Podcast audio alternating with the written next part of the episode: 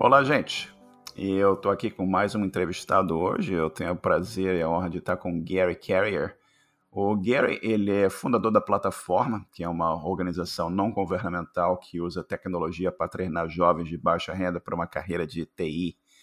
Ele tem extensiva experiência em investimentos de impacto social e já ajudou o direcionamento de mais de 14 milhões em investimentos para soluções contra a pobreza na América Latina. E trabalhou com algumas das empresas mais inovadoras do mundo, incluindo a criação das primeiras casas produzidas através de impressão 3D. Gary, é um prazer enorme estar com você aqui hoje e muito obrigado aqui por compartilhar o teu tempo conosco e bem-vindo aqui ao podcast. Claro, Marcelo, muito obrigado. Um prazer é, estar aqui e compartilhar a minha história com vocês. É um grande prazer. Então, muito obrigado pelo convite. Obrigado a você. E a primeira pergunta que eu vou fazer, os nossos ouvintes vão perceber isso, que o, o Gary não é brasileiro, apesar de falar um, um português perfeito. Mas eu vou, queria te perguntar como é que foi você falou para mim que você cresceu no, no, estado de Washington, aqui nos Estados Unidos, né? numa reserva nativa. Né? Conta pra gente um pouquinho como é que foi esse começo da tua vida, como é que foi crescer na reserva no, no estado de Washington. Conta um pouquinho pra gente, por favor. Claro, eu devo dizer que eu nasci na Califórnia. Minha mãe era solteira e a gente mudou para Washington porque os meus avós moraram lá. E eu, pessoalmente, não sou indígena, mas eu tenho muitas pessoas na minha família que tinham casado com pessoas indígenas e então minha família sempre tinha uma conexão na reserva. Então a gente foi morar lá porque foi mais barato e também meus avós estavam morando lá. Eu fui crescendo como parte daquela cultura. Tem umas jornadas que se chama Canoe Journeys, eu participei nessas, coisas culturais da reserva daquele grupo de indígenas lá isso foi quando eu era muito novo, então influenciou muito a minha perspectiva sobre a vida e morando num mundo de fora, né, que não era minha cultura exatamente. Mas na reserva é pegado junto com uma cidade que se chama Marysville, no estado de Washington, e a cidade não é muito grande, a reserva também não. Então todo mundo vai para a mesma escola, todo mundo faz primário junto, é, todo mundo faz ensino médio junto, então foi essa coisa de morar entre dois mundos realmente mas como eu falei, realmente mudou a minha perspectiva completamente e me ajudou muito nessa jornada em que eu estou agora. Perfeito. E Gary, você falou que você foi para a escola e tal. Como é que foi o ensino básico? Como é que foi o caminho até passar pela high school, como a gente fala aqui na América do Norte? E como foi a tua chegada até a universidade? Que eu sei que você, em determinado momento aqui, você despertou uma paixão pela cultura latina, tá? mas como é que foi isso para você? Claro, então, o tempo inteiro eu fiz escola pública, mas na reserva também tem muito que, digamos, low income housing, né, comunidades carentes e, e no estado de Washington tem muita agricultura. Todo mundo pensa no estado de Washington de Seattle, Seattle é uma cidade grande, né? Mas fora do Seattle tem muita agricultura que chama muito imigrantes. A maioria desses imigrantes são do México e do América Central. Então fui crescendo com mexicano também. Eu lembro, oito anos, nove anos de idade, começando a falar espanhol, porque eu queria agradecer a família dos meus amigos. Eu queria pedir mais comida, se você já provou a comida mexicana é muito gostosa. Eu quis realmente agradecer essas famílias mexicanas por me tratar como se eu fosse família. Então isso botou a comunidade latina num lugar muito positivo para mim, cheio de amor, cheio de família, comunidade, essas coisas. E eu também estava tendo essas experiências na reserva com a comunidade indígena também. Mas eu devo dizer também que a minha mãe, ninguém na minha família tinha feito faculdade, mas a minha mãe sabia que a educação era muito importante. Então ela sempre me impulsionou com os meus estudos e sempre me deu muita vontade de estudar. Mas o que ajudou muito a minha mãe foi o esporte minha mãe virou campeã do mundo em patinação artística, que foi muito conhecido, muito popular em, na década 80 e 90. Ela viajou pelo mundo fazendo isso, então eu cresci fazendo muito esporte também. Ela não sabia muito como me direcionar para a faculdade, ela só sabia que a faculdade ia ser importante na minha vida. Então, me ajudou com meus estudos e tal, mas principalmente ela estava muito influenciador no meu caminho de esporte também. Ela sempre quis que eu fizesse esporte e também estudar. E como é que foi essa passagem pela high school até a tua chegada à universidade? Eu me formei com, eu acho que 800 pessoas mais ou menos no meu classe. Meu ensino médio tinha mais de 4 mil pessoas e poucos foram para a faculdade, muitos poucos. Só que a Universidade de Washington é uma das universidades melhores no país e a melhor do estado do Washington. Então isso foi tipo chegar lá, eu sei que vai abrir muito mais portas para mim. É uma porta para o resto do mundo, realmente. Então, minha mãe me ajudou muito com isso. Ela falou para mim que você vai para a faculdade, você não tem uma decisão, você tem que ir e daí o mundo vai abrir para você. Ela falou isso para mim. Vai fazer a faculdade, você vai para a Universidade de Washington e o mundo vai abrir para você. Então, começou assim.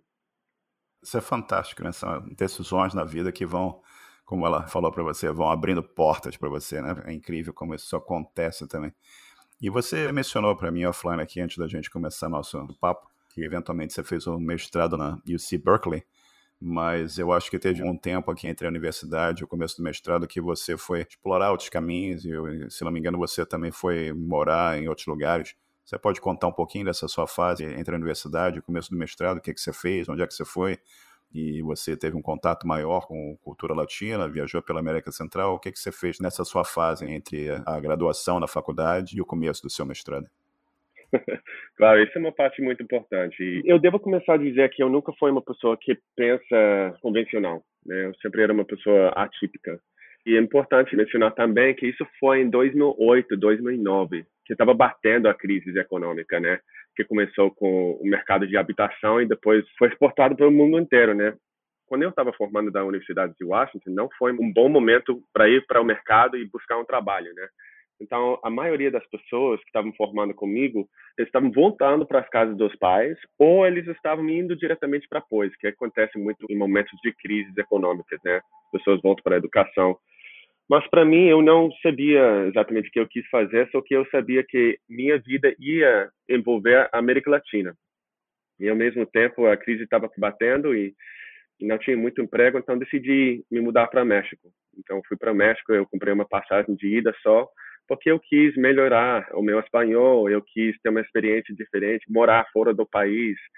E eu sabia que no México ia ser fácil achar um trabalho como professor de inglês. Para mim, isso foi a coisa mais lógica de receber uma renda e também explorar um país diferente. Então, eu fiz isso. Eu cheguei numa cidade que se chama Guadalajara e eu passei quase um ano. Mas durante esse tempo na faculdade, também no México e mesmo assim quando estava crescendo, eu sempre trabalhava com construção. Eu sempre gostei de give back. Então, comecei a trabalhar com Habitat para a Humanidade pela primeira vez quando eu tinha 17 anos. Eu fui para o México, banquei tudo, eu tinha guardado dinheiro para viajar com eles e construí uma casa para uma família, uma mulher com quatro filhos, bem no interior do México, numa comunidade bem carente e o pai desses filhos tinha ido para os Estados Unidos para buscar trabalho, que acontece muito. Só que ele nunca voltou ela não sabe o que aconteceu com ele. Então ela estava numa situação de muita vulnerabilidade. Então a gente foi lá, a gente construiu a casa e quando a gente entregou a chave para ela, lembro o rosto dela, lembro as lágrimas dela e ela abraçando todo mundo, me abraçou e esse sentimento de realmente mudar a vida de alguém, mudar a trajetória da, desses filhos também, dessas crianças, né, para que eles possam ter uma vida melhor, foi um sentimento que realmente virou um vício para mim. Eu quis mais disso, né? Eu, eu, quis mais ajudar. Então, para fazer isso, eu quis explorar um pouco mais do mundo e me conhecer melhor, porque quando você viaja, você vira vulnerável, especialmente quando você vai para um país que é novo, você não fala a língua ou você nunca teve essa vulnerabilidade te ajuda muito a crescer, porque você tem que ser desconfortável para crescer, é parte do processo. E viajar sempre foi um mecanismo para mim, para crescer muito, e isso começou no México. Começou no México e continuou pela América Central, e você foi à Colômbia ou você passou um tempo no México e se inspirou e resolveu o Brasil e depois você foi para o mestrado? Ou você foi direto do México para fazer o seu mestrado e, e, trabalhar nisso e desenvolver os projetos que você desenvolveu em termos de investimento? Conta um pouco para a gente sobre isso, por favor. É, boa pergunta, boa pergunta. E eu devo dizer também que durante meu tempo na faculdade, né, eu já estava falando espanhol bem, mas eu estava estudando espanhol e estudando na faculdade e eu estava trabalhando de dia e tomando aulas de noite. Né, eu precisava trabalhar para me sustentar e tal durante a faculdade mas eu quis aprender uma nova língua. E eu tenho família que é descendente italiano, então eu quis aprender italiano, mas italiano não tinha durante a noite, só de dia, e para mim não deu. A única outra língua que eles estavam oferecendo de noite foi português. Eu não sabia nada de português, eu não sabia nada de, do Brasil, mas o professor era um, um americano que foi muito evidente que ele ficou apaixonado pelo Brasil. O entusiasmo dele foi tão palpable, tão evidente. Ele adorou o Brasil. Ele sempre botava músicas de Gilberto Gil, de Tim Maia, de essas pessoas. E eu fiquei bem interessado. porque esse cara estava tão apaixonado pelo esse lugar? Deve ter algo na água lá. Então, eu fiquei interessado no português. Eu busquei restaurantes brasileiros para ir e praticar meu português. Né? E foi. Português é, é parecido com o espanhol, então me ajudou sabendo o espanhol já, né? quando eu fui para o México, meu plano era assim, que eu ia começar no México e eu ia terminar no Brasil. Eu quis atravessar a América Latina inteira, me sustentar sendo professor de inglês, fazer projetos sociais ao longo do caminho. Então é isso que eu fiz. Eu passei um ano no México, trabalhando como professor de inglês, mas participando em projetos sociais, ajudando ONGs. Eu sou artista também, então eu desenhei coisas para escolas em comunidades carentes e eu fiz a mesma coisa viajando pela América Central e cheguei na Colômbia, em Bogotá. E eu conheci uma moça que tinha uma escola dentro de uma, favela urbana de Bogotá que se chama Soacha. E ela tinha uma ONG ela estava tentando chamar voluntários dos Estados Unidos para ajudar ela nesse projeto. Eu conheci ela e ela falou: poxa, Gary, você é ótimo, você me ajuda muito, mas eu preciso de alguém que pode ser tipo um coordenador entre os voluntários e o nosso projeto aqui na Colômbia, porque você fala espanhol, você fala inglês, você é de lá, você conhece o projeto bem. Ela me deu uma casa, né? Ela me alimentou e, e uh, me deu um pouco de grana para viajar até a escola e tal. Então passei um ano na Colômbia. Mas lembro que nessa época a tecnologia muda tão rápido, né? Não tinha WhatsApp, não tinha Instagram, tinha Facebook, mas não era essa coisa de todo mundo com iPhone e tal. Então, eu fui aí na internet buscando oportunidades no Brasil, porque eu sempre estava pensando no futuro, tá? Estou aqui na Colômbia, mas onde eu vou depois, né? O dinheiro que eu tinha guardado de trabalhar na obra e, e trabalhando como professor, eu tinha gastado muito na América Central, porque eu fui pegar onda, surfar e tudo isso. E cheguei na Colômbia com pouco grana e ela me ajudou a me sustentar, mas eu sempre quis chegar no Brasil, então eu tive que tomar uma decisão. Se eu viajo pela terra, que ia me custar mais, ou eu vou direto para o Brasil e chego lá no meu destino final e melhorar meu português. Então decidi fazer aquilo. Depois de um ano na Colômbia, tinha achado uma ONG aqui no Brasil que estava tendo muito sucesso na comunidade da Rocinha aqui no Rio de Janeiro, e eles estavam precisando de professores de inglês e também professores de espanhol. O que me chamou mais atenção foi que eles iam me ajudar a morar com uma família dentro da comunidade eu sempre gostei de fazer isso, porque você aprende mais sobre a cultura, você aprende mais sobre a família, a, a, língua melhora muito também fazendo isso. Você tem uma experiência completamente diferente do que você morar num albergue onde você vai achar outros estrangeiros e vão querer fazer que é confortável para eles, que é falar a língua materna e tal.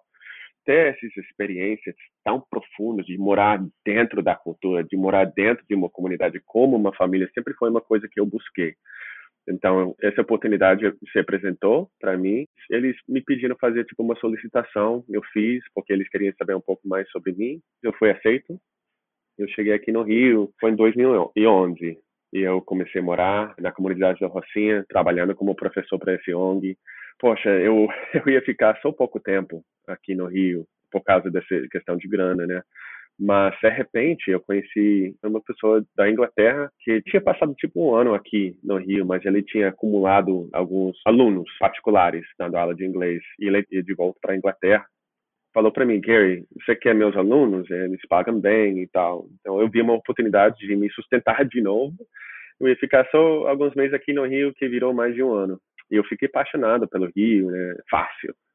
Apaixonado pela comunidade da Rocinha também e finalmente eu entendi esse professor que eu tinha na Universidade de Washington, porque ele ficou tão apaixonado pelo Brasil.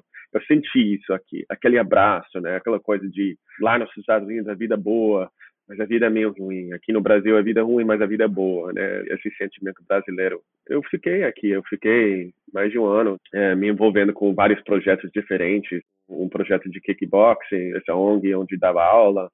Eu estava me conhecendo melhor também, mas chegou um momento em que eu tive que pensar assim, que Gary, você é homem, branco, nascido nos Estados Unidos, E você tem certo privilégio, entendeu? Você tem que pensar como é que você pode alavancar esse privilégio um pouco melhor do que só dar aula, entendeu?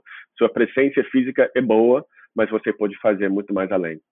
Eu comecei a pensar assim, qual é o próximo passo? Como é que eu posso ajudar mais? Como é que eu posso alavancar minha conexão com os Estados Unidos, que é o epicentro da economia mundial? Como é que eu posso ajudar mais e expandir a minha influência, tendo todas essas experiências que eu tinha tido? foi nesse momento que eu decidi que eu quis fazer um pós-graduação para pular para o próximo passo.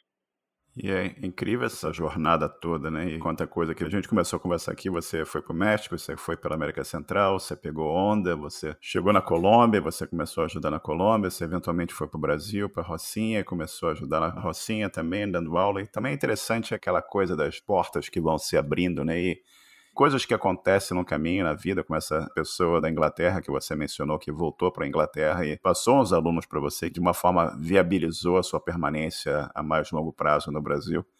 E acabou gerando em você aquele desejo de, ok, eu estou fazendo isso, eu estou ajudando, mas o que mais que eu posso fazer? Mas para fazer o mais, você pensou assim, eu preciso fazer uma pós-graduação, vou fazer um mestrado. Conta para gente como é que foi essa decisão sobre o que fazer no mestrado e como é que foi esse mestrado e como é que isso posicionou você para o futuro e para o trabalho que você está desenvolvendo hoje em dia. Conta para a gente um pouquinho, por favor. Sim, então eu comecei a pensar, eu vou fazer depois, eu vou fazer mestrado, eu quis fazer numa universidade boa e tal. E lógico, eu estava pensando que eu quero fazer um MBA, faz mais sentido, eu vou ter mais flexibilidade e tal.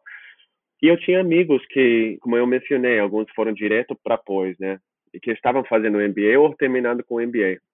Eu fui perguntando a eles, né, fazendo um pouco de due diligence sobre o MBA, como foi a sua experiência, você recomenda e tal. E a maioria das pessoas falaram assim, que foi uma experiência muito boa, mas custou muito. MBA nos Estados Unidos custa muito. Normalmente entre 150 mil dólares e 200 mil dólares. Uma universidade top, né? Para um programa de normalmente que dura três anos, né? Eu estava pensando para mim, poxa, se eu faço isso, eu vou ter um débito que eu vou ter que pagar ao longo dos próximos 10, 20 anos. E também eu vou ter que arrumar um emprego que realmente não está alinhado com a minha missão na minha vida, né? Eu vou ter que fazer algo, trabalhar num banco para poder pagar esse débito. Realmente trocar meus anos para essa experiência de MBA. Mas quando eu estava perguntando a eles qual era o benefício, qual a parte mais importante, eles falaram assim que normalmente a maioria das pessoas é pelas conexões que você faz durante o MBA. Essa é a coisa mais importante, as conexões que eu fiz enquanto eu estava fazendo o MBA. Comecei a pensar para mim mesmo, como é que eu posso fazer essas conexões? Como é que eu posso me botar no mesmo ambiente, mas sem pagar esses 150 ou 200 mil dólares para fazer um programa de três anos? Eu tive que pensar estrategicamente sobre isso, porque eu quis o benefício, mas para mim pagar tanto dinheiro não fez sentido. Gerar um débito tão grande não fez sentido para mim. E eu vi muitas pessoas, quando eu estava crescendo, ficar perdido no débito. Uma coisa muito comum nos Estados Unidos. Tem essa vida luxo e tal, mas tem muita pessoa que tem um débito pra caramba. Eu não quis isso para mim. Ia limitar a minha flexibilidade. Que eu decidi fazer? Eu decidi fazer um programa acadêmico, não profissional, sei lá, menos de 20 mil dólares, foi um fraction do, do preço. E também deu para mim tomar essas aulas é, como parte do MBA. Então, eu fiz um programa acadêmico na Universidade de Califórnia, Berkeley, mas eu tomei muitas aulas da parte do programa de MBA e também economia, também desenvolvimento internacional e também história da América Latina. Me deu muita flexibilidade no programa eu não tive que pagar muito. E ao mesmo tempo, porque esses programas acadêmicos precisam de ajudantes dos professores, eu vi uma oportunidade de trabalhar para a universidade como assistente, se chama Graduate Student Instructors, ajudando os professores como parte desse departamento. Por isso, eles me ajudaram muito com a matrícula, eu não tive que pagar o full price, e eles me deram um trabalho com benefícios e tal, um plano de saúde e tudo isso, e, e um salário. Então, para mim, foi um troco muito bom. E uh, eu fiz isso durante dois anos. Eu me posicionei para ter mais clareza que eu quis fazer, como é que eu ia resolver esse problema de ajudar mais, como é que eu, que eu ia fazer. E essa flexibilidade no programa me deixou explorar um pouco mais esse tema. E eu decidi entrar num setor que se chama investimento com impacto social. Que é parte do setor de finanças, que vai direto para empresas que estão tentando aliviar um pouco da pobreza nos Estados Unidos e também no mundo de fora. Então, eu utilizei esse programa realmente para pular nesse setor de investimento com impacto social. Então, depois que eu me formei, eu comecei como estagiário para uma dessas empresas de investimento com impacto social. Iniciou a jornada assim. E isso é espetacular, né? Você teve essa oportunidade de estudar mais e as conexões que você fez também, e você chegou nessa empresa onde você começou como estagiário e, e obviamente você começou novamente a, a, crescer aquele desejo de ajudar outras pessoas. E conta pra gente um pouco sobre a sua caminhada nisso e como é que foi até o, o seu retorno para o Brasil, né? Que eventualmente você foi de volta no Brasil, você está aí no Brasil hoje em dia. Como é que foi esse retorno? O que, que aconteceu nesse pedaço da vida aqui em você começou a estagiar, você começou a se desenvolver na empresa e você começou a ter aquele desejo de ir para o campo, se a gente fala assim novamente, ir para o field, né? para ajudar. E como é que foi isso? E como é que você viabilizou esse seu retorno ao Brasil e que tipo de projetos que você começou a desenvolver aí? Quando eu saí do Brasil, eu sempre sabia que eu ia voltar e fazer algo grande aqui no país. Mas para mim, eu tive que voltar para os Estados Unidos para ter mais experiência, para ganhar uma experiência boa e ter mais clareza de como ia ser essa coisa que eu vou fazer. Porque para mim, se eu vou dedicar meu tempo, meu dinheiro, mais importante ainda, mexer nas vidas dos outros, eu quero que seja uma coisa boa, que não vai falhar, que eu possa me dedicar 100%, que eu sei que vai funcionar. Então, voltei para os Estados Unidos, eu fiz pois, e trabalhando como eh, gerente de portfólio para essa empresa de, de, investimento com impacto social, eu fui responsável por gerenciar a América Latina. Então, eles me mandaram quase todos os países aqui na América Latina. Eu fui até Kirguistão, também esses outros países em Ásia Central. Essa empresa foi o modelo da empresa, foi muito inovador, que eles utilizaram fiadores para poder capturar dinheiro comercial dos bancos e investir em empresas aqui na América Latina, no mundo inteiro realmente, que estavam ajudando mulheres empreendedores de comunidades de baixa renda. Foi inovador para caramba. Eu, eu fiquei muito impressionado. Então, eles coletam fiadores que têm investimento ou dinheiro idle, digamos, né? Que realmente querem fazer algo com o dinheiro, mas eles não querem doar e nem importa se eles têm um investimento com retorno financeiro, porque eles já chegaram num ponto na vida que não interessa muito em fazer investimento com muito dinheiro. Foi mais sobre o impacto social, como é que eles podem utilizar os investimentos que eles já têm para gerar um impacto social. E essa margem que existe entre o préstamo do banco e o préstamo que a gente estava colocando no field, a gente utiliza essa margem para sobreviver como uma empresa. Então, não foi uma coisa com fins lucrativos, foi uma coisa para sustentar a empresa e gerar um impacto maior possível.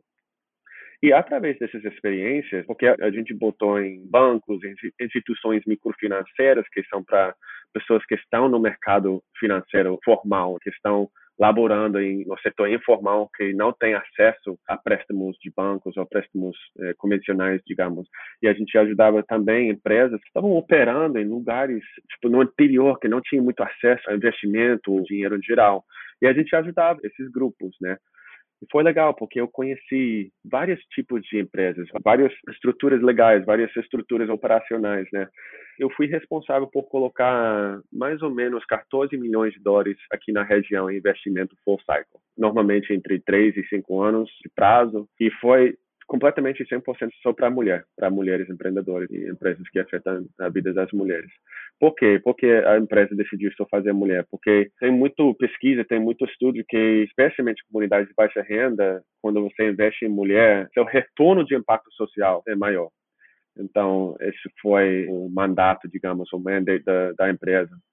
Gostei muito, mas eu senti saudade de ficar on the ground, realmente trabalhando com as pessoas, porque eles me mandavam para fazer o due diligence e tal, mas eu passava máximo uma semana com essas pessoas e depois eu voltei para os Estados Unidos. Então, eu senti esse falta, essa saudade de realmente trabalhar com dois pés no chão, no campo com as pessoas e tal. Então, eu fui trabalhar para outra empresa, porque eu vi uma oportunidade de ser gerente de operações para uma startup em São Francisco que estava construindo casas para pessoas de baixa renda, do mesmo jeito que Habitat para a Humanidade faz. eu vi essa oportunidade, eu quis também eh, voltar para essa coisa de habitação, de construir casas, porque eu tive essa experiência com Habitat para a Humanidade, foi um parte do meu background também. E também investimento é uma coisa e construir uma casa para uma família que está morando em destituição, que é uma situação muito vulnerável. Isso é outro tipo de impacto. Eu senti saudade disso. Então fui trabalhar com eles. É uma empresa muito inovadora, foi um startup, mas eles queriam muito estar na interseção de impacto social e tecnologia. O que aconteceu?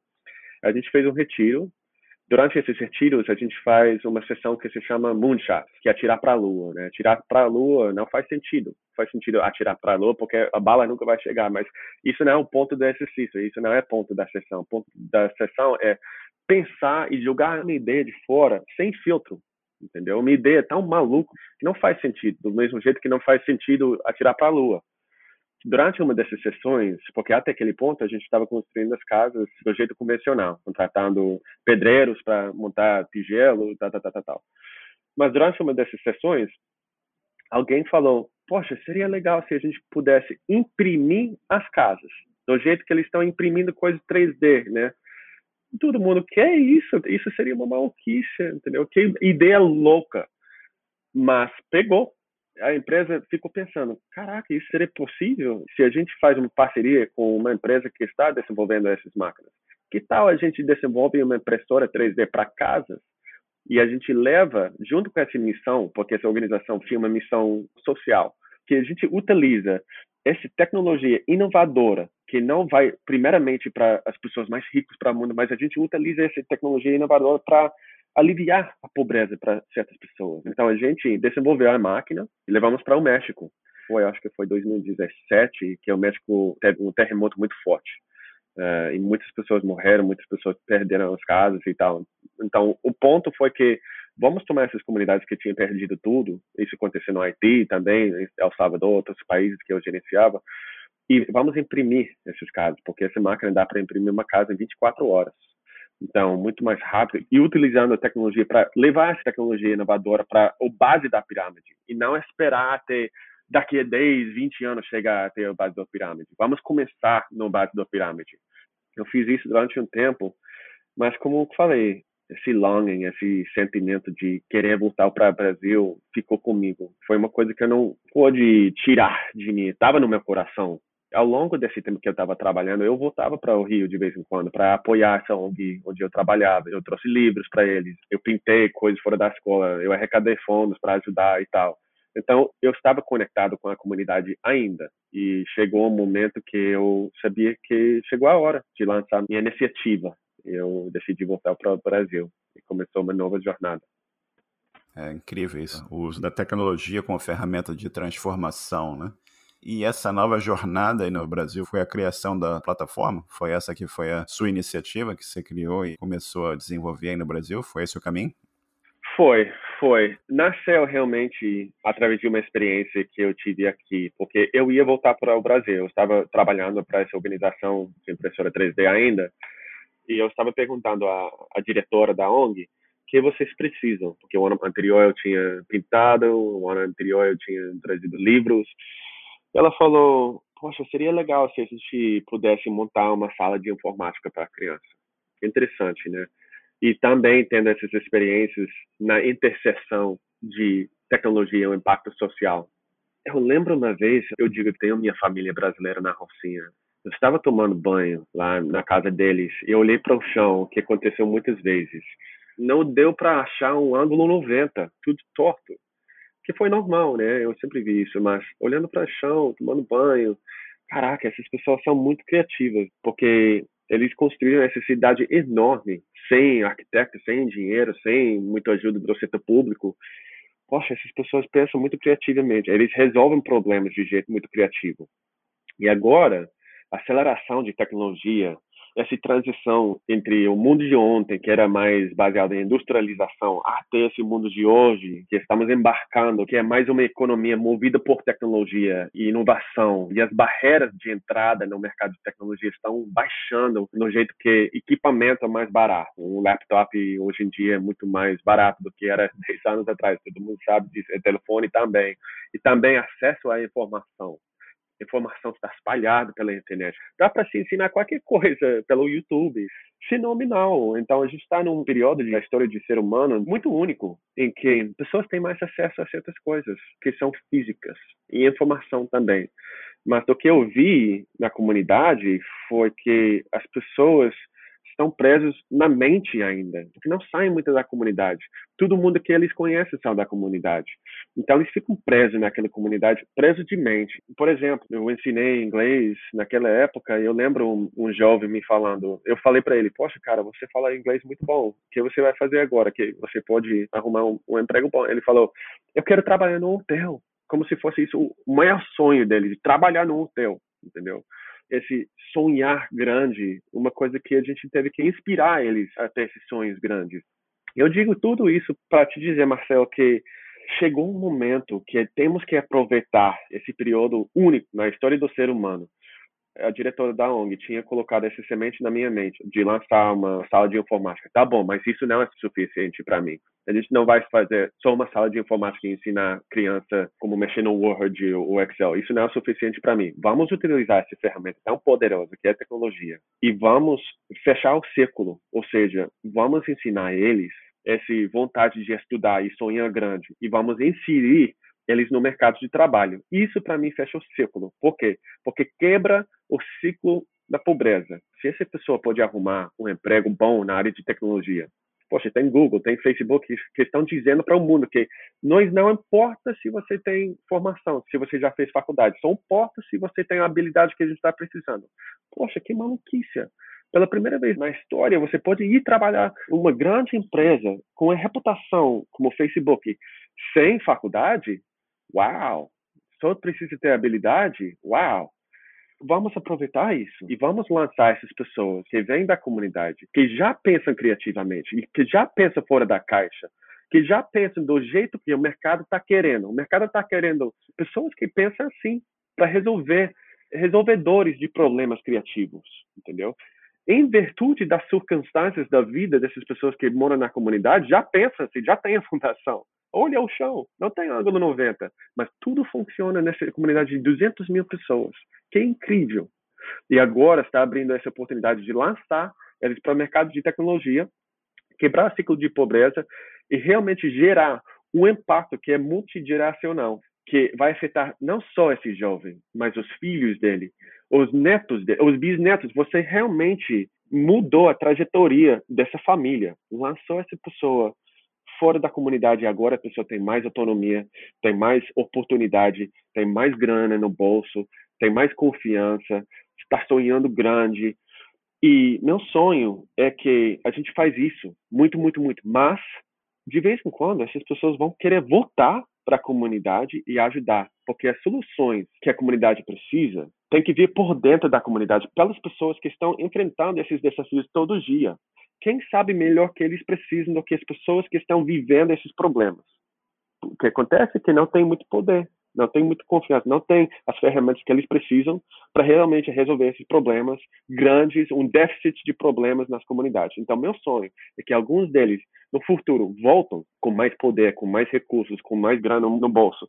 Eh, eles podem mudar a comunidade, né? porque eles viveram essa realidade. Então, esse é o sonho, isso é como começou a plataforma. Isso é fantástico, né? Que você falou também. Você está investindo em pessoas que vão eventualmente retornar para a comunidade, né? E você quebrando esse ciclo de pobreza, você vai ajudar com que essas pessoas ajudem outros, né? Familiares. Você vai ajudar descendentes deles, né? E eventualmente esse investimento vai propagando pela comunidade toda e melhorando a qualidade de vida de todo mundo. E conta pra gente um pouco mais sobre como é que está funcionando a, a plataforma e como você tem relacionamentos com outras entidades que estão ajudando nisso também. Então conta um pouquinho para a gente como é que está a plataforma, como é que está o convívio com os alunos, como é que está a evolução do serviço na comunidade, como é que está sendo a, também a, a, participação da comunidade. Eu vi alguns vídeos que vocês colocaram no YouTube, já tem pessoas participando e isso está crescendo. Como é que está isso aí na Rocinha? Conta para a gente, por favor. Claro, claro, está indo, está evoluindo. a ideia, a organização está crescendo, graças a Deus. A gente começou com muito pouco, como com todos os startups. Eu registrei a plataforma nos Estados Unidos como uma ONG para poder arrecadar fundos para colocar aqui. e a gente comprou computadores, a gente tem um espaço, a gente agora temos mais de 50 alunos da comunidade representando sete comunidades diferentes, vindo para Rocinha para estudar com a gente. Então a gente que estamos fazendo é ensinando programação para eles. Na primeira fase eles estão aprendendo HTML, CSS, Java, JavaScript. Mas é importante mencionar que a gente tem três pilares, porque não é suficiente só ensinar você está trabalhando com pessoas que vêm de backgrounds vulneráveis. Então, temos três pilares. O primeiro é capacitação técnica. O segundo é apoio social. Isso significa que temos um psicóloga que está vindo duas vezes por semana para fazer atendimento para os alunos que querem falar com ela. Temos pessoas que têm histórias na família de violência, coisa que acontece na vida deles, então é importante que eles tenham acesso a uma psicóloga profissional para ajudar. E outra coisa com esse apoio social é bolsas. A gente tem bolsas para ajudar os alunos a estudar. Um dos nossos primeiros bolsistas, ele estava vindo de Manguinhos, que é uma comunidade que fica perto de Jacarezinho, na zona norte do Rio. Ele estava viajando uma hora para vir estudar aqui na Rocinha e voltando uma hora, né? Uma hora de ida e volta. Um aluno muito, muito esperto, com conhecimento de matemática avançado, já sabia programar um pouco, falar inglês fluente. O nome dele é Volgran Ô, Gran, como é que você aprendeu inglês? Através de Duolingo, autodidata, em tudo. Mas o menino está sozinho desde 16 anos, não tem um apoio familiar, mas ele estava com aquela garra, né? Aquela vontade de aprender, de absorver mais conhecimento, de melhorar a vida dele. A história dele é muito inspiradora. Só que ele faltava aula de vez em quando. E a gente começou a perguntar por quê, porque a gente viu tanto potencial, tanto compromisso, dedicação nele. Ele falou, é, é porque eu estou trabalhando como assistente de mecânico lá na comunidade onde eu moro, e eu me levanto mais cedo para poder ir na plataforma, só que o meu chefe quer que eu fique mais tempo. Eu falei, Gran, quanto tempo você está se dedicando aí no mecânico? Ele falou, normalmente seis dias por semana e eu trabalho entre 10 e 12 horas por dia. Eu falei, Gran, quanto você ganha? Ele estava ganhando 800 reais por mês. Eu falei, tá, a gente quer você full time, 100% na plataforma. Você vai se dedicar 100% aqui na plataforma, não só como aluno, mas você vai ser um facilitador para ajudar os demais, porque você tem um conhecimento maior do que a maioria. Então você vai ser um facilitador para a gente também. Então nasceu o programa de bolsistas com esse menino. Agora a gente tem sete bolsistas, a gente gostaria de ter mais, a gente precisa ter mais, mas a realidade da comunidade, dessas pessoas que querem estudar e se dedicar 100%, é que ninguém pode estudar com barriga vazia. Tem alguns que têm que trabalhar, que têm que se sustentar e tal, é parte da vida realmente, mas tem pessoas que não têm apoio familiar, que não têm uma estrutura para se sustentar. Esse programa de bolsa é isso. O terceiro pilar é mentoria profissional. Isso é importante porque, como eu mencionei, a comunidade, muitas vezes, a sua rede profissional está fora da comunidade, dentro da, da comunidade. Então, você precisa conectar com pessoas que estão atuando no mercado, não só para aprender, mas para fazer esses vínculos para o mercado, porque até hoje em dia tem muitas pessoas que arrumam um trabalho através de uma pessoa que eles conhecem, mas se sua rede não é tão grande, você vai ficar preso aí essa mentoria parte para isso, parte para educação e mentor, mas é parte para esse vínculo e também inspiração. Temos pessoas nos Estados Unidos que estão atuando no mercado que vêm de uma comunidade. A gente teve um palestrante algumas semanas atrás que é cria da Rocinha. Agora está morando em Miami, uma vida completamente diferente. Ele deu uma palestra para os nossos jovens, para os alunos, ver que alguém cresceu nas mesmas ruas e conquistou todos os desafios e agora está atuando no mercado, que está morando em Miami. Uau! Se ele fez, eu também posso. Então, mentoria é isso. Como funciona o programa? Porque agora estou falando de sonho, de visão e tudo isso, mas é importante falar sobre a parte prática do programa, né? O aluno, a gente tem um processo de admissão. A gente gosta de ver uma história de compromisso, de responsabilidade e tal, mas o aluno faz um teste. E esse teste dura normalmente uma semana. A gente bota o aluno para estudar duro, três, quatro horas por dia, estudar matemática e montar um pequeno projeto. E, lógico, a gente não vai negar a admissão para essa pessoa se ele não deu para estudar tanto tempo, mas a gente está vendo se essa pessoa tem a responsabilidade de comunicar com a gente.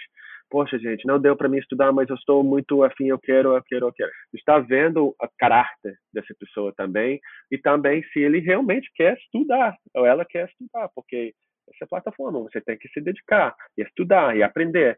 E esse mindset de growth, esse mindset de crescimento, especialmente na área de tecnologia, você sabe muito bem que você não pode parar de aprender. A tecnologia não para de evoluir, então você tem que ir aprendendo também junto com a tecnologia. Então, o aluno entra no programa depois disso, não como um aluno, entra como um team member, parte de um time de entre 5 e 10 pessoas. E como parte desse time, eles estão responsáveis por aprender e também ensinar, ajudar o próximo. Então, eles estão aprendendo a trabalhar como equipe desde o início. Isso está baked into the program. E quem está facilitando, ajudando essa equipe é pessoa como o Bogran, pessoa mais avançada no currículo. E a gente chama eles de Jedi. Então, a gente tem os nossos Jedi, que realmente são os coordenadores ou os facilitadores dos times. Então, essa coisa de comunicação, todos esses soft skills, comunicação, dedicação, responsabilidade, teamwork, avançando no currículo como parte de um time. Até o final do primeiro mês, eles estão escrevendo um código, porque realmente a gente vê com muitos alunos um déficit de matemática. Então, eles têm que começar com matemática. Eles aprendem álgebra, aritmética, lógica de programação antes de começar com programação essa estrutura é descentralizado. Então, não tem um professor não, não tem uma professora que você vai para todo o conhecimento, né? Tem facilitadores e tem seu time. Se quer tirar uma dúvida, você tem que tirar a dúvida durante um dos seus dailies. Eles fazem dailies, pequenas reuniões todo dia para tirar dúvida. E eles vêm para o instituto para estudar também. E também parte do currículo é inglês. Tem que aprender inglês, eles vão aprendendo através de Duolingo para o início, mas eventualmente eles estão falando mais porque os nossos Jedi todos são fluentes em inglês. Eles estão falando inglês nessa parte de conversação e apresentar projetos em inglês. Então, o currículo é assim: soft skills, é educação técnica e inglês. E educação técnica é focada em mastery. Eles não podem avançar até a próxima fase até que eles demonstram que eles podem dominar essa parte da fase. Desenho e animação, através de JavaScript, por exemplo. Eles têm que apresentar um projeto e, durante essa apresentação, falar como funciona, porque eles fizeram tal, tal, tal, tal, tal. E o Jedi está aí para ver. Então, é baseado em Mastery. E até o final da primeira fase, eles estão montando um site estático, desde zero, utilizando a plataforma Eclipse, codificando tudo, e eles têm que apresentar esse site também. Então, esse é o final da primeira fase. É muito bacana essa coisa toda, esse currículo todo e também essa proposta de você é parte de um time, né? você não é só aluno, né? Você faz parte do time que está ajudando a levar a coisa toda à frente. E olhando para o projeto do plataforma, o que, que os nossos ouvintes e outras pessoas que nós temos conexões no Brasil, o que, que outras pessoas podem fazer para ajudar você, ajudar a plataforma? Que tipo de ajuda vocês estão precisando dentro e fora do Brasil para levar o projeto, ampliar o projeto para mais pessoas e, quem sabe, também evoluir para outras comunidades dentro do Rio de Janeiro e dentro do Brasil? Boa pergunta e muito obrigado por fazer a pergunta. Então, a gente está no primeiro ano. A gente tem esses mais de 50 alunos a gente tem os nossos primeiros avançados, digamos. Temos 15 pessoas avançadas, temos sete bolsistas, mas a gente gostaria de ter mais oito para fechar o 15. Então, para deixar tudo isso autossustentável, que é o sonho, a gente quer fazer duas coisas. A primeira coisa, a gente quer lançar o primeiro grupo para o mercado, que está acontecendo agora. A gente quer fazer isso antes do final do ano. Para fazer isso, a gente precisa nos sustentar com doação ainda, para poder pagar as bolsas. A gente acabou de expandir um espaço um pouco maior para poder atender mais alunos, mas a gente precisa de doação, realmente. O nosso time é part-time ainda, né? a gente não tem suficiente para pagar as pessoas full-time.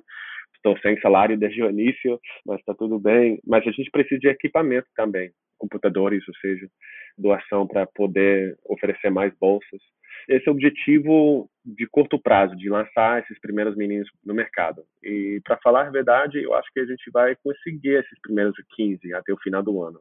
Tem algumas coisas que estão acontecendo com a plataforma que são muito promising. Mas, para deixar realmente tudo autossustentável, o que precisamos fazer é contratar alguns desses engenheiros que estamos formando, contratar eles e aproveitar o mercado internacional, ou seja, fazer um offshore fazer um outsourcing de projetos lá nos Estados Unidos, lá no Canadá, para que eles possam trabalhar nesses projetos, gerar uma renda que dá para pagar um salário para eles, mas eventualmente gerar suficiente renda para botar isso de volta no ecossistema, para fechar o ciclo, utilizar a renda que está gerada pelos engenheiros que a gente contrata para pagar os salários deles e depois reinvestir que sobra no ecossistema para expandir e ajudar mais pessoas. Esse é o modelo que estamos tentando fechar. É ter um modelo autossustentável que dá para aproveitar o mercado internacional e reinvestir isso no ecossistema de forma de mentoria, de capital, de educação e tal, e expandir assim. E exportar esse modelo, quando a gente prova o modelo, exportar isso para outros estados no Brasil. E, se Deus quiser, outros países.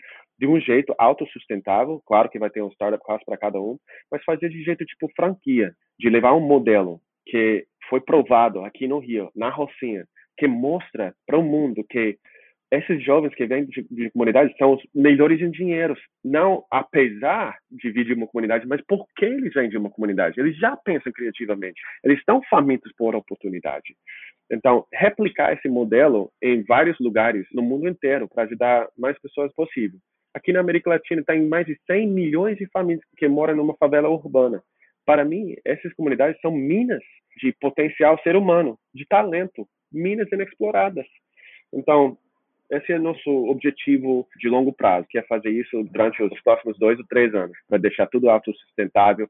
E para poder fazer isso, a gente também está montando uma comunidade de brasileiros no exterior, diáspora brasileira no Canadá, Europa, os Estados Unidos, que querem ajudar o Brasil de uma forma. E juntar esses esforços, juntar esse conhecimento, juntar esse recurso para botar num canal que funciona, que está provado, que está tirando pessoas da pobreza, quebrando esse ciclo de pobreza e ajudar mais pessoas fazendo isso. Isso é o sonho. Mas para fazer isso, né, a gente precisa de todo real, todo dólar que podemos conseguir para nos sustentar agora para poder provar esse modelo. A gente está fazendo muito com pouco, temos poucos recursos, mas temos muito amor, muita dedicação e está todo mundo alinhado na missão. Você deve ver o time aqui, é muito impressionante. E as histórias dos nossos alunos batalhando para uma vida melhor. Eu fui visitar um aluno no domingo coitado desse cara, ele tem um colchão sujo pra caramba, sem roupa de cama. Ele tem uma mesa de plástico com o computador dele em cima desse cadeira de plástico. E esse fio que vai para a tomada é simbólico de uma vida melhor para ele. É a conexão dele para o mundo de fora. O cara está trabalhando muito duro para ter uma vida melhor. Ele falou para gente na segunda, pela primeira vez na minha vida, eu me sinto que eu posso alcançar meus sonhos. Eu nunca tive esse sentimento. E, e Volgran também falando que pela primeira vez na minha vida tem pessoas que acreditam em mim. Essas coisas são inspiradoras e a gente quer ajudar a máxima quantidade de pessoas possível. É, e não falta gente precisando de ajuda também, né? Realmente a gente entende bem do Brasil as dificuldades e não falta gente precisando dessa ajuda que você está prestando aí, né? E, e, tentando transformar a vida de tantas pessoas, né? E muitos dos nossos ouvintes aqui estão em situação semelhante a essas pessoas que você está mencionando, né? As pessoas têm poucos recursos, né? E estão em situações que eles estão em dificuldade, estão tentando avançar, estão tentando aprender alguma coisa, estão com recursos muito limitados. O que, que você diria para essas pessoas que estão nos ouvindo e estão tentando procurar um caminho para evoluir, para aprender alguma coisa e para eventualmente conseguir sair de uma situação de não privilégio na qual elas estão? O que, que você faria? O que, que você falaria para essas pessoas? Claro, boa pergunta. Primeira coisa que eu falaria é que o futuro está vindo. O futuro está vindo. Estamos aqui agora em julho de 2021. Julho de 2022 vai estar aqui. Então, você decide onde você quer estar em 2022 agora. Eu sei que parece um grande desafio e parece que a barreira é tão grande, mas tem que pensar assim. Eu falava isso muito quando eu ensinava inglês, porque todo mundo pensa, eu quero aprender inglês, como se fosse uma coisa que você começa e termina. Eu falo inglês como língua materna, mas eu ainda aprendo novas palavras em, em inglês. Imagino vocês em português. Então, começar numa jornada é uma coisa sem fim. A única coisa que você tem que fazer é ser melhor hoje do que você era ontem. Se você aprende uma nova palavra hoje, você conhece mais uma palavra agora do que você soube ontem. Pouco a pouco, porque o futuro está vindo. E se você aprende pouco, daqui a um ano, que são 365 dias, onde você vai estar. Você vai estar muito mais na frente, entendeu? Imagina, daqui a dois anos, se você continua nesse mesmo ritmo, não fica desanimado pelo grande picture, pela imagem grande. Tem que pensar dia por dia, passo por passo. Se você pensa assim, a acumulação de tudo isso vai ser uma montanha que você vai estar em cima, olhando para o baixo. Caraca, eu comecei lá. Agora você tem acesso à tecnologia, acesso à informação. Dá para te ensinar, entendeu? Dá para ser autodidata, mais do que qualquer outra período na história de ser humano. É difícil pra caramba, especialmente se você está começando muito atrás. Mas é possível. E se eu posso dizer uma coisa, eu diria que vendo de onde vêm os nossos alunos e vendo onde eles estão agora, um ano depois, nem um ano depois, evolução constante e evolução incrível, você também pode. E também, se você mora aqui no Rio de Janeiro, numa comunidade, vem conosco, vem conhecer a plataforma, vem conhecer o nosso modelo. Mesmo assim, se você não quer estudar com a gente, a gente montou um currículo bom. A gente tem recursos que são de graça. A gente está usando o Khan Academy, o Udacity, a gente está usando a Lura também. Essas plataformas que existem aqui no Brasil. E dá para usar de forma barata ou de graça. Mas começa contigo.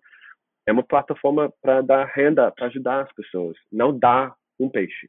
E não só ensinar a pescar mas levar o pescador até as lagoas onde tem os peixes, entendeu? Então você tem que conectar com as pessoas que estão atuando no mercado. Tem LinkedIn agora, entendeu? Você vai mandar uma mensagem para 100 pessoas, talvez um vai responder: "Cara, eu estou querendo entrar no mercado de trabalho, você pode me ajudar?" Manda 100 dessas mensagens para as pessoas que estão atuando no mercado. Eu garanto que um, pelo menos, vai responder e vai querer ajudar, porque as pessoas querem ajudar as pessoas que estão ajudando si mesmo se você mostra que você merece o tempo dessas pessoas, se você mostra que você está trabalhando duro para ter uma vida melhor, você vai chamar a atenção dos outros, mas você tem que ter muito ativo nisso, que ninguém vai te dar nada. Você tem que mostrar seu compromisso, sua dedicação e tal. E as mais portas vão ir abrindo para você, mas você tem que chamar nessas portas para abrir. Excelentes recomendações. Gary, antes de eu fazer minha próxima pergunta aqui, eu queria dizer que eu estou impressionado com o seu controle de português. E você está até falando com sotaque carioca, já, né? Você fala, parece um pouco meu sotaque de carioca. Fantástico o seu controle de português aqui, parabéns. A gente já está conversando aqui há um pouco mais de uma hora, já está um papo excelente aqui. E a pergunta que eu sempre faço aqui quando a gente vai chegando perto do fim da conversa é pedir sugestões de livro, de música ou de filme que você queira compartilhar com os nossos ouvintes não necessariamente nada relacionado à tecnologia, mas no seu caso específico você tem um background assim diferente na parte de investimento, impacto social e tal. Você teria recomendações nessa área de livros, música, filmes, documentários que seria interessante para os nossos ouvintes? Claro, primeiramente, obrigado pelo compliment sobre o português. Eu entendo melhor do que eu falo. Essa coisa de falar é uma constante evolução, mas eu sempre digo que lá na comunidade eu aprendi português com uma família de cearense se dá para entender cearense, dá para entender qualquer brasileiro, eu sempre digo isso, mas, mas uh, obrigado, Marcel, obrigado. Enquanto livros, realmente eu tenho um monte para recomendar, mas um sempre vem para minha mente, e isso é The Alchemist, o Alquimista, porque independente de onde você vai na sua vida, isso tem que ver muito mais com a minha perspectiva de filosofia, de eu acho que todo mundo tem uma jornada predestina para si mesmo você tem que trabalhar muito duro para achar que é isso. Tem uma dica de Pablo Picasso que é o segredo da vida é achar o seu presente, achar o que está dentro de você e depois dar isso para o mundo. Eu gosto muito disso. Mas você tem que achar que está dentro de você primeiro para depois poder dar para o mundo. Tem que achar que te faz feliz, que te motiva, tudo. De vez em quando isso demora a vida inteira, mas você tem que ir buscando. É a história do alquimista é exatamente isso, buscando o que, que tem por dentro, que motiva essa pessoa, porque isso tem uma influência grande sobre a direção da sua vida. Então, se eu posso recomendar um, um livro, seria O Alquimista. Claro que tem outros livros sobre economia, sobre impacto social e tal, mas falando para esses jovens esse audience que a gente estava falando agora, esse seria o livro que eu mais recomendo. E, Marcelo, eu posso te passar uma lista grande de livros depois sobre a área de investimento, impacto social e tal, mas por enquanto vai ser esse aqui. Muito obrigado. Por favor, passe sim. E você tem alguma recomendação também de filmes ou música que você queira recomendar aqui para as pessoas verem ou ouvirem? Gosto muito de filmes de grandes conquistas. Então, o Social Network, né, sobre o Facebook, para mim é um filme muito bom. E, e, Gary, você quer divulgar alguma informação para contato? As pessoas que estão interessadas em trabalhar com você, ajudar, e as pessoas que querem se candidatar também como alunos da, da plataforma, você tem alguma coisa que você queira eu, obviamente, vou colocar o seu site aqui nas notas do podcast, mas você tem alguma outra coisa que você queira mencionar em termos de contato? Claro, Marcelo, muito obrigado. Sim, a gente tem presença em todas as redes sociais, plataforma Impact. É, a gente precisa muito de ajuda, de apoio. Se você quer ser um mentor para alguns dos nossos alunos, tem um espaço no site onde você pode se cadastrar como um mentor. Se você é uma empresa que gostaria de apoiar o nosso programa, temos um espaço no site para isso também. Quer doar, você quer ser aluno nosso, tem um espaço no site também. Então é www.plataformaimpact.org e ali vai ter todos os recursos dependendo de como você gostaria de ficar envolvido. E eu devo dizer que também esse site foi desenvolvido pelos nossos próprios alunos. Então, é um pouco do trabalho dos alunos que não sabiam nada de programação oito meses atrás e agora eles estão montando o nosso site, plataformaimpact.org. Muito impressionante. Então, a gente gostaria muito de ouvir de vocês.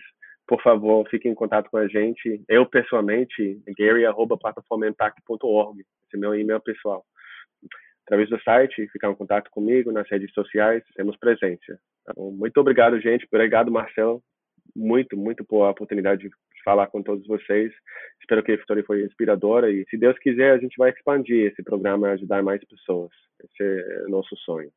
Eu que agradeço aqui o seu tempo e a história fantástica aqui que você contou pra gente, ver toda essa evolução da tua vida e o, impacto que você já está tendo, não só no Brasil, mas vários outros lugares por onde você já passou na sua vida e tenho certeza que o projeto Plataforma só vai expandir e trazer mais sucesso e, e mudança para a vida das pessoas que precisam de tanta ajuda, tanta mudança, né? E isso acaba sendo uma coisa exponencial. Então, mais uma vez, Gary, muito obrigado aqui pelo teu tempo, um prazer enorme conversar com você e vamos conversando. Prazer é tudo meu, Marcelo. Muito obrigado. Obrigado a todos vocês. E parabéns pelo trabalho que vocês estão fazendo. Vamos mudando o mundo juntos. Chegamos ao final de mais um episódio. Agradeço a todos a atenção e o nosso site é osprogramadores.com. Participem e até o próximo episódio. Um bom dia para todos.